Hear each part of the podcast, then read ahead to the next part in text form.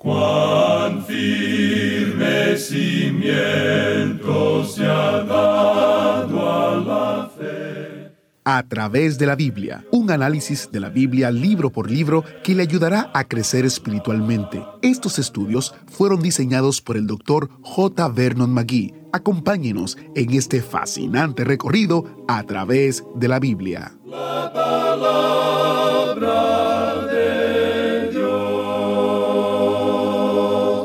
Mejor es reprensión manifiesta que amor oculto. Fieles son las heridas del que ama, pero inoportunos los besos del que aborrece. Proverbios capítulo 27 versículos 5 y 6. Bienvenido a través de la Biblia, el programa donde conocemos a Dios en su palabra. Soy su anfitrión, Heiel Ortiz. Empezamos nuestro recorrido a través del libro de Proverbios hace casi seis semanas. Hoy llegamos al capítulo 27 y el próximo miércoles, el 4 de enero, el autobús bíblico nos llevará de nuevo al Nuevo Testamento para estudiar la carta de Filipenses. Este es un buen momento para usted suscribirse a las notas y bosquejos. Las notas y bosquejos son una herramienta útil diseñada por el Dr. Magui para la edificación de los oyentes a través de la Biblia. Puede descargarlas gratuitamente o suscribirse por correo electrónico en a través de la Biblia.org barra notas. También usted podrá recibir el boletín mensual que le llegará a su correo e incluye artículos de interés, noticias del ministerio, información acerca de nuestros recursos gratuitos y enlace a las notas y bosquejos de los libros que actualmente estudiamos. Lo enviamos por correo postal a quienes tienen una dirección en los Estados Unidos también sin costo alguno. Lamentablemente no nos es posible enviar recursos fuera de los Estados Unidos, pero para los que tienen una dirección en los Estados Unidos, con mucho gusto se lo enviaremos sin costo alguno. Iniciamos este tiempo en oración. Padre Celestial, estamos muy agradecidos por esta oportunidad de estudiar tu palabra. Abre nuestros ojos para entender tus caminos y danos la fe y el valor para obedecerte. Te lo pedimos con confianza, por tu gran amor y gracia. En el nombre de Jesús. Amén. Ahora iniciamos nuestro recorrido bíblico de hoy con las enseñanzas del Dr. Magui en la voz de nuestro hermano Samuel Montoya. Amigo oyente, en nuestro programa anterior y como de costumbre, pasamos un poco rápido sobre la última parte del capítulo 26 de Proverbios. De modo que hoy, antes de entrar de lleno al estudio del capítulo 27, vamos a volver un poco al capítulo 26 y vamos a estudiar una vez más o a ampliar lo que dijimos con respecto a la última parte. Creemos que con tres estudios más vamos a poder completar este libro de Proverbios. Bien, leamos ahora entonces los versículos 23 al 28 otra vez del capítulo 26 de Proverbios. Como escoria de plata echada sobre el tiesto, son los labios lisonjeros y el corazón malo. El que odia disimula con sus labios, mas en su interior maquina engaño. Cuando hablare amigablemente, no le creas, porque siete abominaciones hay en su corazón. Aunque su odio se cubra con disimulo, su maldad será descubierta en la congregación. El que cava foso caerá en él, y al que revuelve la piedra, sobre él le volverá. La lengua falsa atormenta al que ha lastimado, y la boca lisonjera hace resbalar. Como decíamos en nuestro estudio anterior, esta es probablemente una de las secciones más largas y con el lenguaje más fuerte utilizado contra la hipocresía. Se refiere a la hipocresía entre el pueblo de Dios. Hay aquellos que hoy han hecho una profesión de fe. Después de todo, el hipócrita en la iglesia y el hipócrita entre el pueblo de Dios no debe molestar a aquellos que están dentro o fuera por el hecho de que, después de todo, ellos no falsifican los billetes pequeños. Esta gente solo falsifica aquello que tiene mucho valor en el presente. Nadie que nosotros sepamos se pone a falsificar monedas de un centavo. Esas son las cosas que debe notarse, debe reconocerse y allí se nos presenta esa advertencia. Es contra personas de dos caras, aquellos que le dicen a uno una cosa cuando están frente a frente y luego dicen algo a espaldas de uno, por lo general en forma negativa. Ellos lo halagan a uno sabiendo en sus propios corazones que lo están odiando. Fue Tácito quien dijo, Es algo normal para el hombre odiar a aquellos que ha perjudicado. Cuando usted descubre que alguien le ha injuriado, usted puede estar seguro de una cosa, lo ha hecho porque le odia. En su corazón esa persona tiene odio para con usted. En la Biblia tenemos un ejemplo muy destacado de la lisonja. Nos referimos a Amán. Usted recuerda cómo le gustaba adular a este hombre. Y aún así, este hombre estaba tramando destruir una nación completa, y aún eso iba a arrollar a la misma reina que se encontraba en el trono. Era un hombre malvado, un hombre que hablaba al rey y aún así era obvio que él estaba tramando derrocar a este rey. Esto es algo que uno muchas veces encuentra aún en los círculos cristianos, y necesitamos reconocer esto. No vale la pena tratar de ocultar cosas así. Probablemente no exista ningún otro lugar en el mundo donde haya esta tendencia a tapar las cosas como en la iglesia. Tratamos de portarnos como si no existiera, que de alguna manera u otra, si lo ignoramos, pues va a desaparecer. Pensamos que nuestra iglesia ha sido derrotada si reconocemos que existen algunos hipócritas en ella. Sentimos también en nosotros mismos que somos derrotados si reconocemos que aún en nuestros propios corazones existe esa raíz de odio o de rencor algunas veces. Nosotros como creyentes debemos hacerle frente a estas cosas. Y estos proverbios que tenemos ante nosotros nos pueden ayudar mucho a realizar esto. Bien, llegamos ahora al capítulo 27. Y este capítulo lo podemos llamar el capítulo de la amistad. Y usted puede notar esto al recorrer los versículos que tenemos ante nosotros. Leamos el primer versículo de este capítulo 27. No te jactes del día de mañana, porque no sabes qué dará de sí el día. Esto es algo muy familiar para nosotros en el presente, pero hay muchas personas que piensan, bueno, esperaremos hasta mañana para hacerlo. Es muy fácil poder decir eso. Hay un proverbio que dice, el camino del mañana termina en la casa de nunca. Esto podemos agregar a otro proverbio que dice, la tardanza es el ladrón del tiempo. Y otro más que nos dice, el tiempo perdido no se recupera jamás. Sin embargo, la palabra de Dios dice, si oyereis hoy su voz, no endurezcáis vuestros corazones. Y también dice, he aquí ahora el tiempo aceptable, he aquí ahora el día de salvación. También la escritura nos dice, venid luego, dice Jehová, y estemos a cuenta. La tendencia humana es la de hacer esperar. Al hombre le gusta decir, bueno, lo voy a hacer mañana. Usted recuerda cuando el apóstol Pablo habló con Félix. Pablo era un prisionero y sin embargo él habló con Félix, quien era el gobernador, en cuanto a la salvación de su alma. Pero éste le respondió, ahora vete, pero cuando tenga oportunidad te llamaré. Bueno, según la información que tenemos en la palabra de Dios, esa otra oportunidad no llegó a ocurrir nunca. Usted también recuerda que Faraón siempre decía, dejaré que se vayan los hijos de Israel el día de mañana, pero en el día de hoy no. Esa demora le costó a él la vida de su hijo primogénito. Por tanto, hoy es siempre el día de salvación. Es algo por lo cual uno no debería esperar. Notemos ahora lo que dice el versículo 2 del capítulo 27 de Proverbios.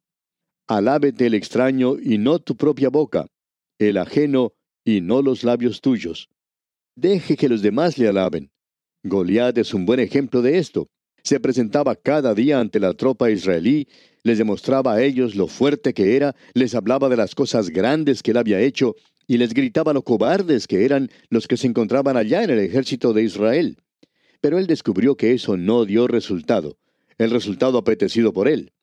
Ahora, en el versículo 3 de este capítulo 27 de Proverbios, leemos, Pesada es la piedra y la arena pesa, mas la ira del necio es más pesada que ambas. Si un necio está enojado con usted, amigo oyente, entonces usted puede tener problemas. Esta gente dice y hace cualquier cosa. Luego el versículo 4 dice, Cruel es la ira e impetuoso el furor. Mas ¿quién podrá sostenerse delante de la envidia? Usted recuerda el cambio que ocurrió en la vida de José. Sus hermanos le tenían envidia y por ello lo vendieron a él como un esclavo. Luego los versículos 5 y 6 de este capítulo 27 nos dicen, Mejor es reprensión manifiesta que amor oculto. Fieles son las heridas del que ama, pero importunos los besos del que aborrece. Tenemos un buen ejemplo de esto el beso de Judas Iscariote. Pero importunos, dice aquí, los besos del que aborrece. Y creemos que usted recordará también que el apóstol Pablo reprendió a Simón Pedro. Él dijo que eso era algo necesario y no provocó entre ellos enemistad. Estaban en completo acuerdo. Es maravilloso el tener un amigo que puede llamarnos la atención en cuanto a nuestras faltas y corregirnos así. Es por eso que un predicador necesita una buena esposa, para poder mantenerlo a él humilde y decirle las equivocaciones que comete. Porque puede ser que el predicador sienta que haya predicado muy bien cierto día y se sienta muy engreído. Y es necesario tener una esposa que le aconseje a uno para ponerlo en el lugar que le corresponde. Ahora el versículo 7 dice, El hombre saciado desprecia el panal de miel, pero al hambriento todo lo amargo es dulce. En algunos lugares la gente está tan acostumbrada a la buena comida que ahora lo único que desea es que esas comidas se le preparen de una manera diferente. Hay algunos que exigen que hasta se les presente alas de picaflores, antes de que ellos estén listos para comer una buena comida. Pensamos que esa es la causa por la cual la comida en países europeos como Inglaterra, Francia, Italia, España, etc., haya llegado a alcanzar tal grado de perfección, porque las clases pudientes del pasado tuvieron de todo y se cansaron simplemente de comer una comida sencilla. Por tanto, los cocineros de la época tuvieron que inventar, si se nos permite la expresión, comidas diferentes y que tuvieran un sabor distinto. Si usted tiene la oportunidad de visitar Europa, puede pensar en estas cosas y darse cuenta que allí se originó esto. Pero aquí se menciona al hombre hambriento. Esto también lo podemos aplicar a la palabra de Dios. Esa idea que se presenta aquí de comer y masticar la palabra de Dios en el presente. Que Dios nos dé el apetito que necesitamos para esto. Ahora el versículo 8 de este capítulo 27 de Proverbios dice, Cual ave que se va de su nido, tal es el hombre que se va de su lugar. Existe tantas personas en las iglesias en el presente y también en la obra cristiana que son como una estaca o clavija redonda en un agujero cuadrado. Simplemente no calzan allí. Y esa es la razón por la cual Dios ha dado a cada creyente un don. Eso lo vimos ya cuando estudiamos la primera epístola a los Corintios capítulo 12, versículo 18. Mas ahora dice, Dios ha colocado los miembros, cada uno de ellos, en el cuerpo, como Él quiso. Y Dios ha dado, amigo oyente, a cada uno un don, y nosotros debemos ocupar nuestro lugar y utilizar ese don. Tenemos ejemplos de esto en el Nuevo Testamento, de personas que aparentemente no utilizaron sus dones. El apóstol Pablo nos habla de un hombre llamado Demas, allá en su segunda epístola a Timoteo, capítulo 4, versículo 10. Leemos, porque Demas me ha desamparado, amando este mundo. O sea que ese hombre regresó nuevamente al mundo. Aparentemente no calzaba bien en la obra, como podemos apreciar. Leamos ahora los versículos 9 y 10 de este capítulo 27 de Proverbios. El ungüento y el perfume alegran el corazón, y el cordial consejo del amigo al hombre. No dejes a tu amigo ni al amigo de tu padre, ni vayas a la casa de tu hermano en el día de tu aflicción. Mejor es el vecino cerca que el hermano lejos. A veces cuando una persona se traslada de un lugar a otro, de una ciudad a otra, deja a todos sus parientes y tiene que hacer nuevos amigos. Algunos no logran hacer nuevos amigos y pasan una vida bastante solitaria. Y aquí se nos dice que mejor es el vecino cerca que el hermano lejos. Quizá los amigos y parientes de uno estén en otro lugar alejado. Así es bueno tener vecinos que se interesen en uno. Pasamos ahora al versículo 12. El avisado ve el mal y se esconde, mas los simples pasan y llevan el daño. Ya hemos tenido esto con anterioridad y quisiéramos agregar aquí algo a lo que hemos dicho, ya que pensamos que uno de los grandes beneficios del estudio de la profecía es que sabemos lo que vendrá. Francamente hablando, si yo tuviera que esperar que los hombres de hoy resolvieran los problemas de este mundo, yo estaría muy desilusionado. Llegaría a ser un verdadero pesimista. No creo que el hombre tenga la solución. Creo que nos estamos dirigiendo a una crisis y a una catástrofe. No hay ninguna duda en cuanto a esto. Creemos que es una equivocación de parte de cualquier hombre pensar que él puede resolver los problemas que existen en la actualidad. Pero la palabra de Dios nos habla con toda claridad, indicándonos que esto va a ocurrir. Y nosotros necesitamos reconocer esto. Luego tenemos otro pensamiento que está relacionado con esto, y que es muy importante. Lo podemos indicar en breves palabras diciendo, debe comprar un seguro de vida. El Señor, amigo oyente, quiere que usted haga planes para el futuro. Dice, el avisado ve el mal y se esconde. O sea, Él se prepara para el día que vendrá. Hay personas que opinan que uno no debe prepararse para la jubilación, que no debe tener ninguna clase de seguro ni cosas así, y dan una respuesta piadosa diciendo, usted debe confiar en el Señor. Bueno, el Señor ha provisto estas cosas para nosotros, y nosotros, amigo oyente, debemos aprovecharnos de ellas.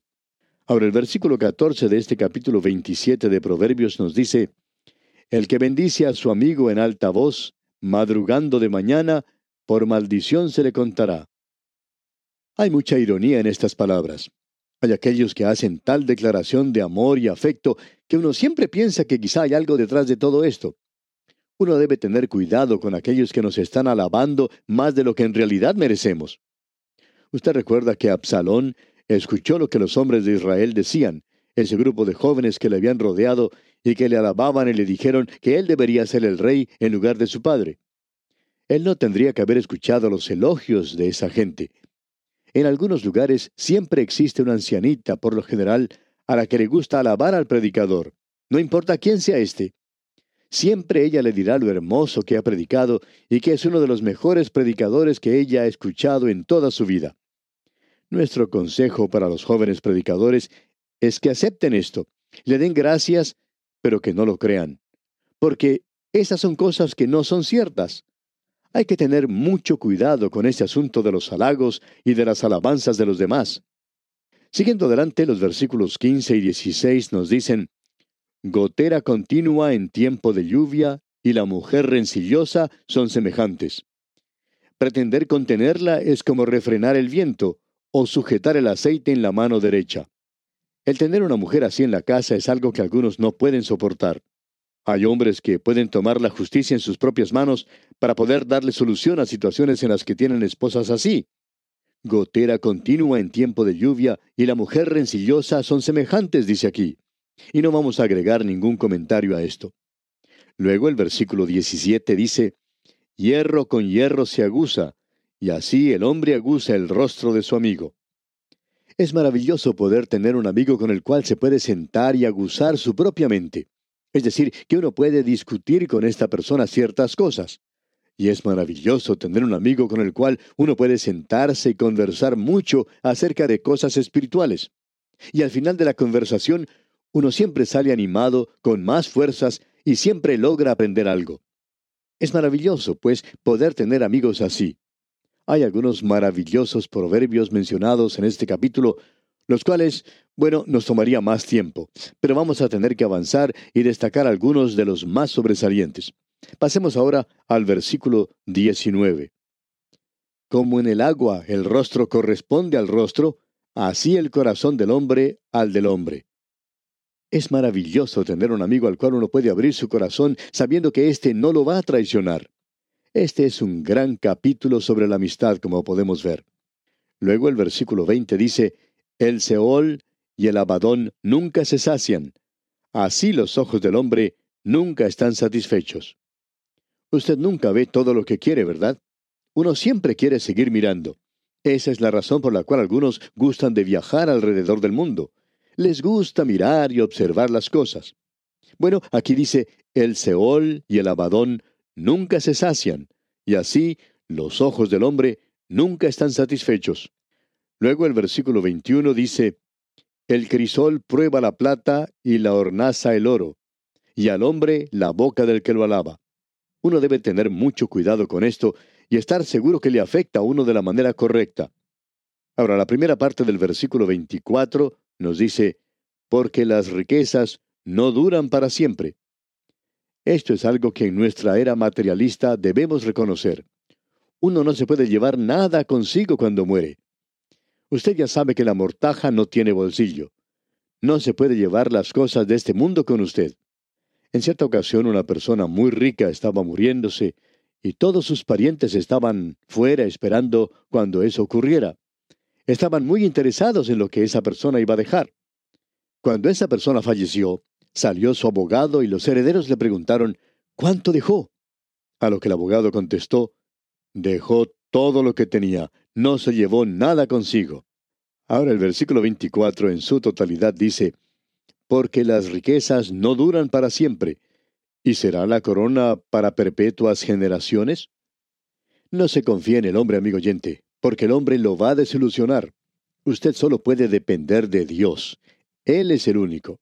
Amigo oyente, este ha sido un gran capítulo sobre la amistad, como hemos podido apreciar. Ese es el énfasis que se le ha dado a este capítulo. Y aquí vamos a detenernos por hoy. Sin embargo, le recordamos leer el siguiente capítulo, o sea, el capítulo 28 de Proverbios, para que esté familiarizado con su contenido cuando iniciemos este estudio en nuestro próximo programa.